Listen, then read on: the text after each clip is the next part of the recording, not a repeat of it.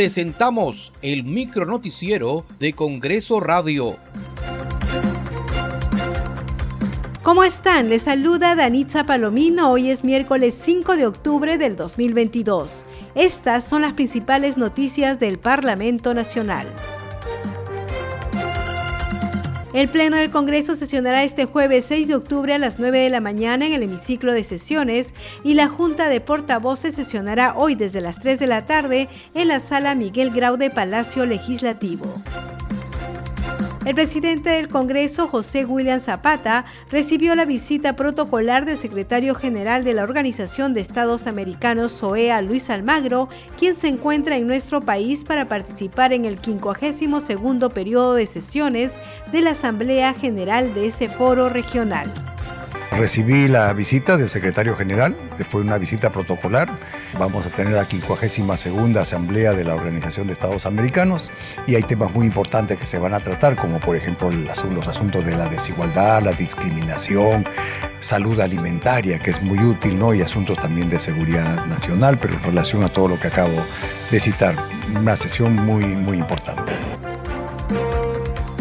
El titular del legislativo, José William Zapata, participó en el lanzamiento de la Semana de Identidad Regional Piura 2022, realizado en la Plaza Bolívar del Parlamento Nacional. En el evento también estuvieron presentes congresistas y autoridades de esa región. La Comisión de Constitución y Reglamento debatió los alcances del proyecto de resolución legislativa del Congreso número 2694, que tiene por finalidad regular el procedimiento de suspensión del ejercicio de la presidencia de la República por las causales previstas en el artículo 114 de la Constitución Política.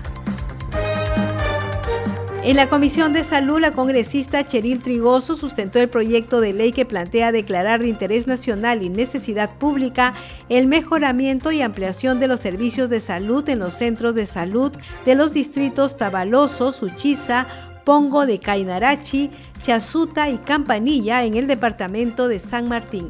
Que los establecimientos de salud de primer nivel de atención son precarios en infraestructura, y en equipamiento. Situación obviamente que provoca que nuestros hospitales sobrepasen su capacidad en la región San Martín.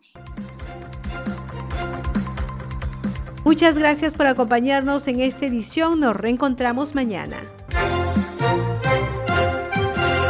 Hasta aquí el micro noticiero de Congreso Radio, una producción de la Oficina de Comunicaciones del Congreso de la República.